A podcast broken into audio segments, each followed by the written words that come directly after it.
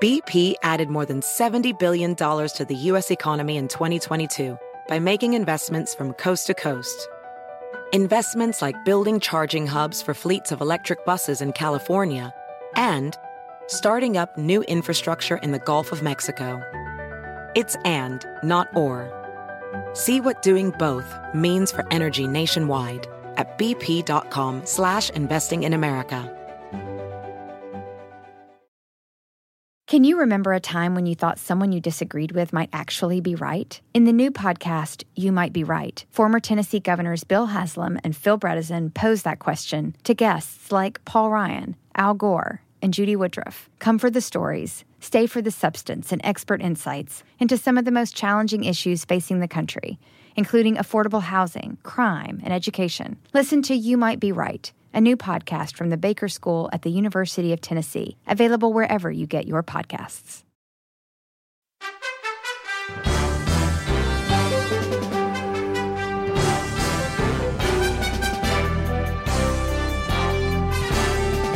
Hola, ¿cómo estás? Soy Fernando Espuelas. Muy buenas tardes y gracias por acompañarme. Te estaba contando sobre lo que es eh, esta, esta avalancha de violencia en contra de estadounidenses de descendencia asiática, algo que realmente eh, llama la atención, ¿no? Porque es tan brutal, ah, tan odioso. Y ah, nos representa una de esas ah, situaciones muy ah, raras en realidad, en donde podemos aprender rapidito ah, el impacto que tiene una presidencia enfermiza como la de Donald Trump. Eh, no hay ninguna duda, esto se ha comprobado a través de estudios independientes, que todas las palabras eh, eh, agresivas de Trump en contra del supuesto ataque de los chinos y todo eso tuvo un impacto muy importante sobre la percepción de personas asiáticas en este país. Y hay una historia muy, muy fea de ah, racismo en contra de personas de Asia. Te conté la semana pasada una ley que se llamaba The Chinese Exclusionary Act del siglo XIX, que no permitía que ah, inmigrantes de China pudiesen traer sus ah, cónyuges o sus familias diferentes eh, momentos donde se apuntó en contra de la migración de, eh, países asiáticos porque pensaban que eran demasiado foráneos y raros, o sea, racismo, racismo, racismo, racismo, racismo. Y como esto en realidad eh, llega a una especie de, pico, ¿no? Con Trump y el esfuerzo que él llevó a cabo de, tratar de desprenderse de la responsabilidad de haber mal manejado la pandemia. recordemos que en, cuando empieza el tema de la pandemia, una de las cosas que hace Donald Trump es aplaude a los chinos por cómo lo están manejando, todo bien, todo fantástico. lo que no sabíamos en ese momento es que él le había pedido al presidente chino Xi ayuda para las elecciones y que él tenía un interés personal, una vez más, como siempre, ¿no? Ah, por encima del interés ah, de la presidencia de Estados Unidos, de la Constitución de Estados Unidos, de mantener a los chinos en forma, eh, bueno, simpática, ¿no? Para que lo ayudaran a, supuestamente a su elección. Ah, algo que hemos determinado ahora que no hicieron, eh, esto se confirmó la semana pasada en un reporte de las agencias de seguridad de Estados Unidos, pero en fin, es lo que había pedido Trump. Ah, y después, cuando se encontró con una situación explosiva eh, causada por él mismo, ¿no? por uh, rehusarse a, informar a la gente que estaba pasando, tomar acciones apropiadas, de llevar a cabo las recomendaciones de sus asesores y todo el resto que tú sabes muy bien, es cuando él se convierte en, ah, bueno, el, el, típico, ¿no? Que nunca asume responsabilidad, sino que culpa a otros, en este caso culpó a los chinos. Bueno, ¿cómo lo ves tú? El número es 844-410-1020, 844-410-1020. Si quieres leer mi análisis de este tema en particular, tengo algunos videos interesantes, un cartoon y todo el resto, lo puedes ver en mi newsletter de hoy, Power Daily. Ah, puedes suscribirte a través de mi website, fernandoespuelas.com. Ahí vas a encontrarte con el lugar para suscribirte al newsletter, Power Daily. Te la mando todos los días a tu email, pero también ahí vas a encontrar el lugar para suscribirte al podcast de este programa. Si quieres escucharlo uh, fuera de aire, las 24 horas, gratis, lo puedes hacer uh, suscribiéndote a través de fernandoespuelas.com. Ahora vamos a volver a las líneas. El número es 844-410-1020. Vamos con Giorgio. Hola Giorgio, ¿cómo estás? Buenas tardes. Bien, buenas tardes, Fernando, ¿cómo estás? Este, eh, quería decirte que, como están hablando, yo sé que ya lo hice, lo hablé del gobernador y, y, hablo bien. Para mí me parece un caballero el gobernador y está tomando algunas este, medidas que puede que para algunos pueden ser este, contradictorias, pero a veces hay que ver en el fondo de, la, de las cosas cómo, cómo se está manejando todo y no, nadie se le puede pedir que sea perfecto. Y yo creo que es un gran movimiento este, utilizado por los perdedores, eh, vos sabés quiénes son los perdedores, y van, hasta que no cambien su actitud y, empiecen a usar el sentido común, van a ser perdedores, ¿no es cierto? Este, y están queriendo anticiparse a las, a las próximas elecciones porque si ellos presentan un candidato de algún fascineroso de los que tienen, no va a poder competir con Newsom. ¿Sabes por qué? Newsom tiene personalidad, es un tipo educado, es un tipo que cae bien y eso lo, ellos están desde ahora abriendo los paraguas para que para poner a alguien para poder denigrarlo a este señor que es un caballero y yo pienso que va a ser el próximo presidente de los Estados Unidos. Así como una vez te mm. dije que le iban a dar el premio Nobel a, Obama, ¿te acordás? Y se lo dieron. Este, Interesante. me parece, me parece que, mira, desde ahora yo lo, yo lo, lo, estoy nombrando. Y no estoy haciendo, haciéndome la divino ni nada. A mí me cae un caballero ese señor y la personalidad que no, no se la va a ganar cualquiera, sino más. Claro.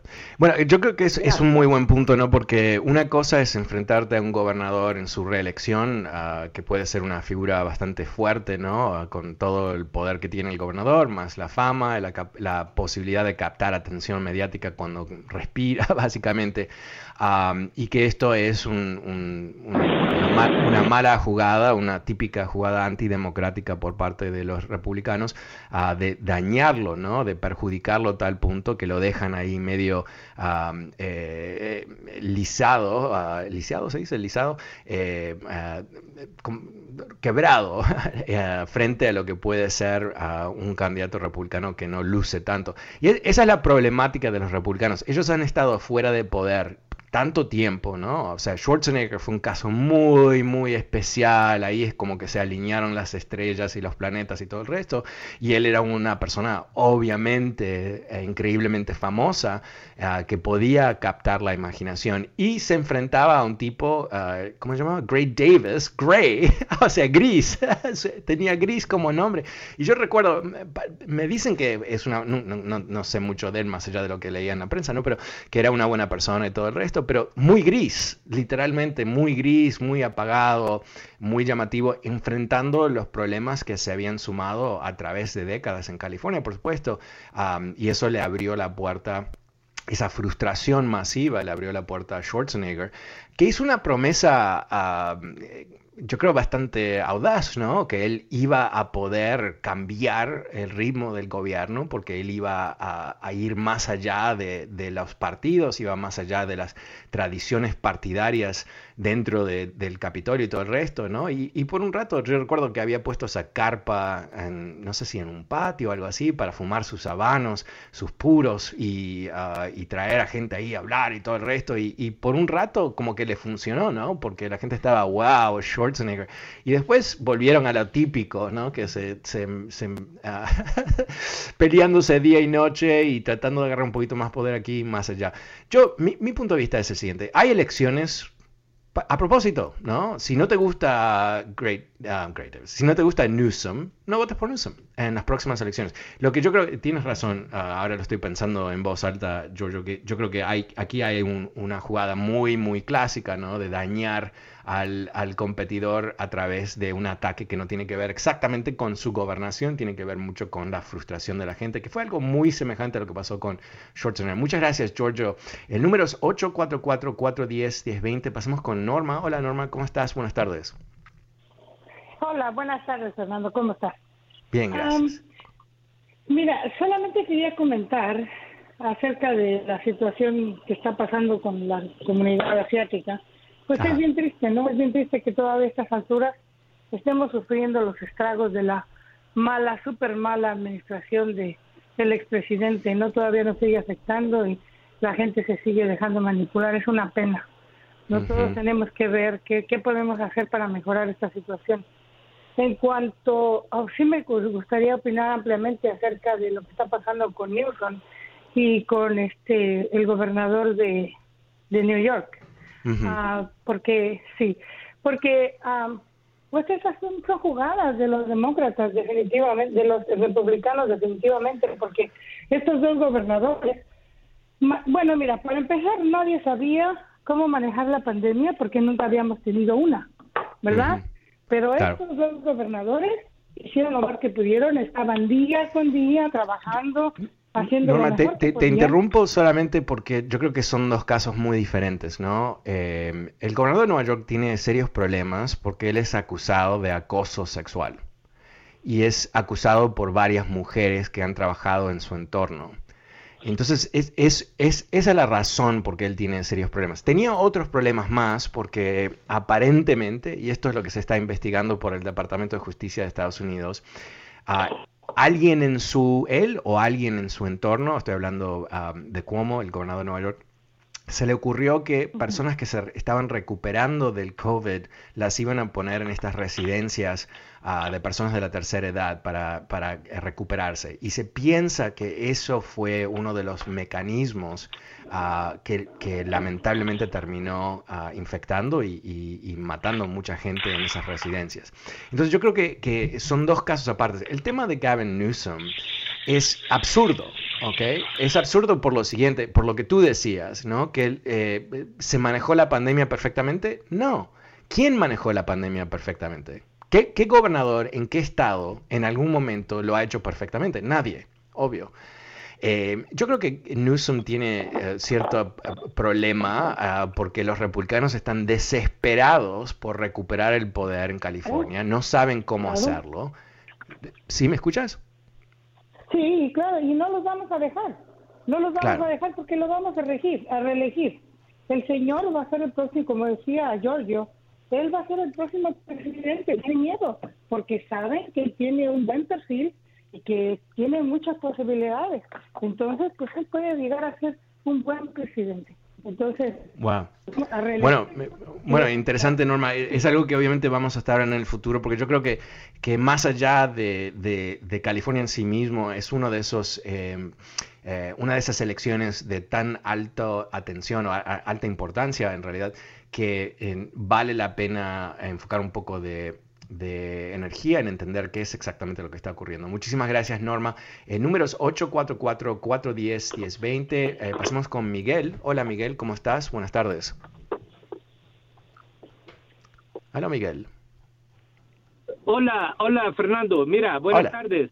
Buenas tardes. Este, un gusto que me permitas hablarte. Mira, esto, yo este, quisiera como que hubiera algo así como la, lo utópico, ¿no? Lo que uno piensa, lo que uno quisiera que fuera, pero realmente pues parece que no hay nadie que haga todo lo que uno quisiera de la manera como uno lo, lo piensa que es lo mejor. Por ejemplo, yo en el, en el 2015, cuando fueron las otras elecciones, yo, yo voté por Biden porque no, no me gustaba cómo manejó la situación este el anterior, ¿no? Este, ah, pero tú votaste por, por, Hillary Clinton, dices. ¿Ah? En el, en el, 2015 no hubo elección, no sé a qué te refieres. ¿Tú, tú, el 16, pues. El 16 no, no votaste por Biden porque no fue candidato, eh, quizás votaste por Hillary Clinton. Yo lo que te estoy diciendo es que eh, en, en, en, en, esta de acá fue que, que en las del 20 yo voté por Biden porque porque pues no me gustaba, no quería que, que Trump siguiera, ¿no? Sí, claro. Y, tenía la esperanza de que pues sí, que iba a ser mejor, porque yo siempre he sabido también que los demócratas no, no son perfectos, tienen sus cosas. Por ejemplo, ahorita que ya entró, ahorita que entró Biden, ha hecho cosas este, buenas ya por la comunidad hispana y eso, y, está bien, pero no me gusta, por ejemplo, cómo está manejando la política internacional, por ejemplo, el insulto que le hace a Putin. Eso sea verdad o sea mentira que el hombre es un criminal o que es lo que sea, eso no lo voy a discutir yo porque no me consta, pero o no sé, pero me parece como muy arriesgado este, este, hacer esa clase de insultos a otro mandatario de un país poderoso como Rusia, porque las consecuencias podríamos pagarlas todo el mundo. ok, hablemos de eso porque eso es un, tema interesante. Em, yo entiendo lo que tú dices, ¿no? usualmente no es lo más ideal criticar a un mandatario de otro país. Perfecto, pero... Aquí también hay, que entender algo que ocurrió eh, durante Trump, ¿no? Tú sabes muy bien este afecto ah, muy raro entre él y Putin, ah, besitos por aquí, besitos por allá, eh, en, forma muy práctica. Eh, Rusia nunca pagó nada por ah, el ataque a las elecciones, no se le cobró nada por la violación de soberanía de Siria, de Irak, de muchos otros lugares. Muchas cosas que en cualquier otra presidencia de Estados Unidos hubieran sido notadas y hubiera alguna acción de Estados Unidos. Lo que creo que Biden estaba haciendo es marcando una línea muy clara, a red line, como se dice en inglés, una línea roja, que es que Estados Unidos no va a ser amiguitos con líderes dictadores, no va a ser amiguitos. No quiere decir que no tenemos relaciones con diferentes dictaduras como Arabia Saudita y otros países más, pero lo que quiere decir, creo, con es, no estoy defendiendo el insulto en sí mismo, pero eh, creo que esto es lo que estaba motivando su, honestidad tan cruda por parte de Biden de decir que, Putin es un asesino. Le está dando un mensaje no solamente a Putin, yo creo que le está dando un mensaje a OTAN, a los, a los aliados de Estados Unidos, que las cosas terminaron que Estados Unidos terminaron con Putin haciendo lo que él quiere, amenazando a, todo, a Dios y medio mundo. No, que ahora Estados Unidos vuelve a su papel protagónico de eh, eh, ponerle un freno, ¿no? Pararle, pararle, el carro a Putin y lo que hace, porque no es apropiado, está fuera de ley internacional, eh, es, es, algo que es, representa un esfuerzo de proyectar fuerza por encima de la fuerza real de Rusia. Yo creo que eso es lo que está pasando aquí. Y también yo creo que le está dando una señal al resto del mundo, una vez más, que lo que pasó bajo Trump, ese es el, eso no fue eh, la costumbre nueva, no marcó un cambio de Estados Unidos. Eh, él está tratando de recuperar el poder moral de Estados Unidos frente a estas dictaduras. Y lo está haciendo de otra forma también con China. Eh, no leí el artículo, vi el titular antes de salir al aire, así que no, no quiero contar detalles porque no los conozco. Pero Estados Unidos, la Unión Europea, Canadá y Japón están por imponer sanciones en contra de China por los abusos que ellos están llevando a cabo con un pueblo minoritario de China que se llaman los Uyghurs, que es un desastre, un genocidio que se está llevando a cabo por parte de los chinos, los comunistas, ah, y Estados Unidos está liderando un grupo de países ricos y poderosos para poner sanciones para marcar un cambio. Cuando Trump le informan de lo que está pasando en esos campamentos de concentración, ¿qué es lo que hace Trump? No dice nada. Le pide, esto ocurrió en una reunión, eh, fue documentada, eh, eh, salió en un libro el año pasado, en donde él, en vez de decirle a los chinos, no pueden matar a esta gente, no pueden torturarlos, no pueden quitarle sus niños y todo el resto, hizo caso omiso, ¿no? Como que no, como que no era algo razonable y le pidió ayuda al presidente. Entonces, eso es lo que creo que está ocurriendo, aunque entiendo que te puedes poner un poco nervioso. No hay un riesgo de que esto va a crear una guerra ni nada por el estilo, porque al fin y al cabo, ¿no? Eh, Rusia puede destruir Estados Unidos, pero Estados Unidos también puede destruir Rusia. Entonces nadie gana de ese punto de vista. A nivel militar, ah, no es que Estados Unidos pueda hacer lo que quiere, pero Rusia no puede hacer lo que quiere porque Estados Unidos tiene aliados todo alrededor de Rusia y ellos lo saben, nosotros lo sabemos. El tema aquí es qué permiso se le da a un dictador actuar por encima del marco legal. Y, Trump, por supuesto, ¿no? Eh, le abrió el abanico de hacer todo lo que quería. A, Putin, a Erdogan en, Turquía, al enanito ese maldito de Corea del Norte. Eso es lo que tenemos. Muchas gracias. El número es 844-410-1020. Pasemos con Carlos. Hola Carlos, buenas tardes. ¿Cómo te va? Hola Carlos. Se fue Carlos. Ok, vamos con uh, Roberto. Hola Roberto, buenas tardes, ¿cómo te va? Uh, buenas tardes, Orlando. Gusto saludarte. Gracias, igualmente. Mira, quiero opinar, quiero opinar acerca de Gavin Nilsson. Ok. Uh, para mí ha manejado bien la pandemia. Hay que recordar que al principio California era un modelo de cómo estaba manejando la pandemia. Uh, Había muy pocos contagios. Después, ya que los partidarios de los republicanos no, no obedecían las reglas, andaban sin máscara, no, no andaban hasta demandando al gobierno de California.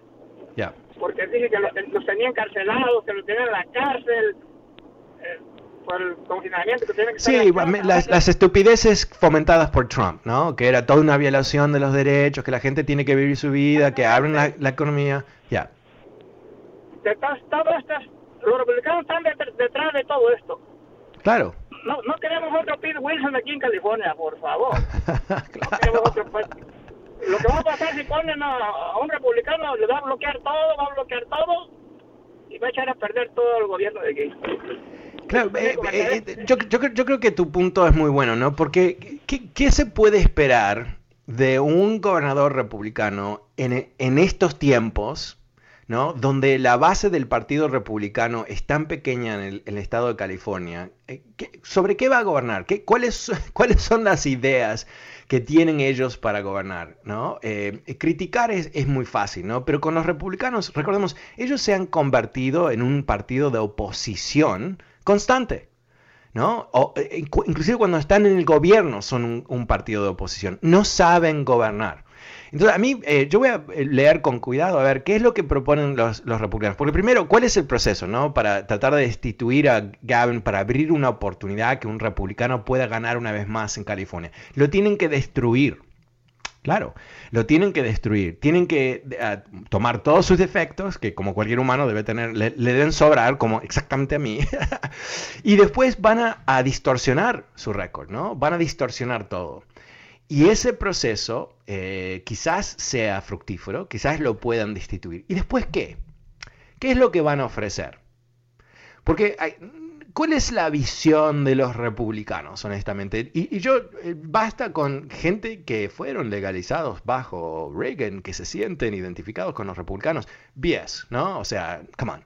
Eh, estamos en el 2021, Ronald Reagan está más que muerto. Y, peor que eso, todas sus ideas para los republicanos ya no existen. Lo que queda es un poquito la sombra, ¿no? Eh, pero no quedan sus ideas, su filosofía de partido y todo el resto. Entonces, ¿qué es lo que realmente? Ah, pregúntate esto, ¿no? Olvídate de Gavin Newsom un segundito. Eh, y que estás enojado, no enojado, que no te gustan los homeless, que esto, que el otro. Ok, todo eso es válido. Pero piénsalo del, de la otro, del otro lado de la, de la orilla, ¿no? ¿Qué es lo que me ofrecen? ¿Qué es lo que me ofrecen y qué es lo que pueden lograr? Porque no van a conseguir una mayoría en la asamblea o en, el, Senado de California, no lo van a hacer, no, va a funcionar de esa manera cualquier elección. Entonces, ¿qué, va a hacer? Un, gobernador sin mayoría para gobernar dentro de un partido que se destaca por no gobernar. Entonces, wow, ¿no? how great. I want two of those. No, o sea, no, es, muy, no es muy coherente. Pero yo creo que, eh, creo que fue la señora Norma que me llamó antes. Eh, creo que le, pegó bien al clavo, ¿no? Aquí hay un proceso de, de, simplemente de buscar cómo posicionarse en un estado que no elige republicanos o no, lo no ha elegido republicanos por mucho tiempo a nivel estatal. ¿Cómo lograrlo? Bueno, desarmar la estructura política es una manera, ¿no? Es revolucionario. O, sea, porque eh, hacer un recall, ¿no? Eh, no es el proceso habitual. Hacer un recall, ¿qué quiere decir? Quiere decir que se ha quebrado el gobierno de tal manera que no se puede esperar hasta las próximas elecciones. No se puede, no se puede, es un desastre, ¿no? Y eso no es lo que ha ocurrido. Eh, la pandemia es un desastre, pero no lo creo Gavin Newsom. No lo creo Gavin Newsom. Eh, ¿Lo pudo haber manejado mejor? Por supuesto. Eh, ¿Lo pudo haber manejado peor? Por supuesto. y yo creo que, hay un elemento aquí que, no sé cómo se va a manifestar, pero eh, los rebrotes han ocurrido en todos lados. No hay nada en particular específico a California, aunque obviamente los elementos y, los niveles de infección pueden ser diferentes, pero honestamente. En fin, eh, yo creo que, aquí hay que ver este proceso de destitución ah, no como algo real, ¿no? que hay un problema, hay que resolverlo en, una, una forma de emergencia, sino una jugada política. Bueno, me he quedado sin tiempo esta tarde. Soy Fernando Espuelas desde Washington. Conéctate conmigo a través de mi website fernandoespuelas.com. Muchísimas gracias y buenas tardes. Chao. BP added more than $70 billion to the U.S. economy in 2022 by making investments from coast to coast. Investments like building charging hubs for fleets of electric buses in California and starting up new infrastructure in the Gulf of Mexico. It's and, not or. See what doing both means for energy nationwide at bp.com slash investing in America. You might be right. It's simple, but something you almost never hear in politics today, with each side more concerned about scoring political points than solving problems. I'm Bill Haslam, a Republican. And I'm Phil Bredesen, a Democrat. We're former Tennessee governors, and we invite you to listen to our podcast, You Might Be Right. Join us and guests like Al Gore, Paul Ryan, Judy Woodruff, as we take on important issues facing our country. Listen and subscribe to You Might Be Right, a new podcast from the Baker School at the University of Tennessee.